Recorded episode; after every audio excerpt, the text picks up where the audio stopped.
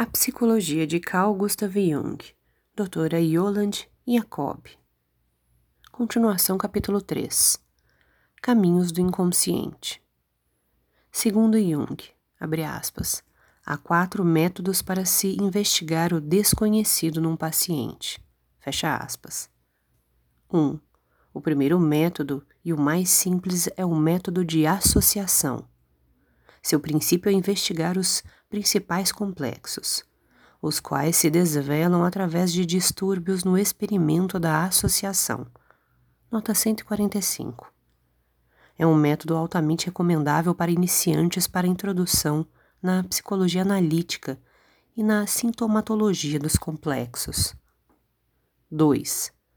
Abre aspas. O segundo método, o método da análise dos sintomas, possui um valor meramente histórico Através do recurso da sugestão, procura-se fazer e deixar com que o paciente reproduza certos sintomas patológicos, com base em recordações ali remanescentes.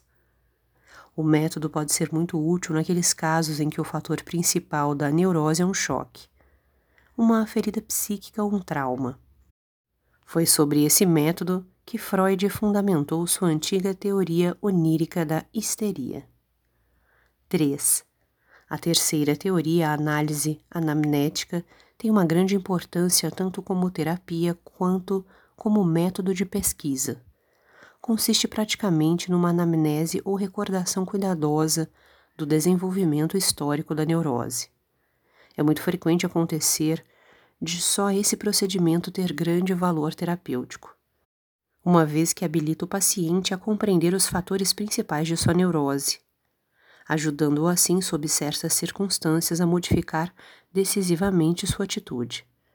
Naturalmente que é inevitável e necessário que o médico não só faça perguntas, mas que dê certas dicas e esclarecimentos, apontando para conexões importantes inconscientes ao paciente.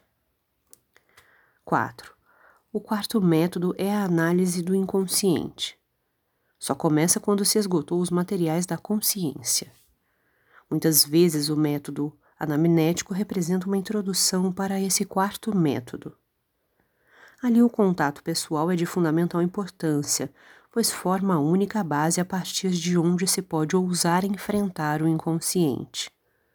De modo algum é fácil estabelecer tal contato e não é possível fazê-lo de outro modo a não ser através de uma comparação cuidadosa dos dois posicionamentos, com o máximo possível de ausência de pré-julgamento de ambos os lados.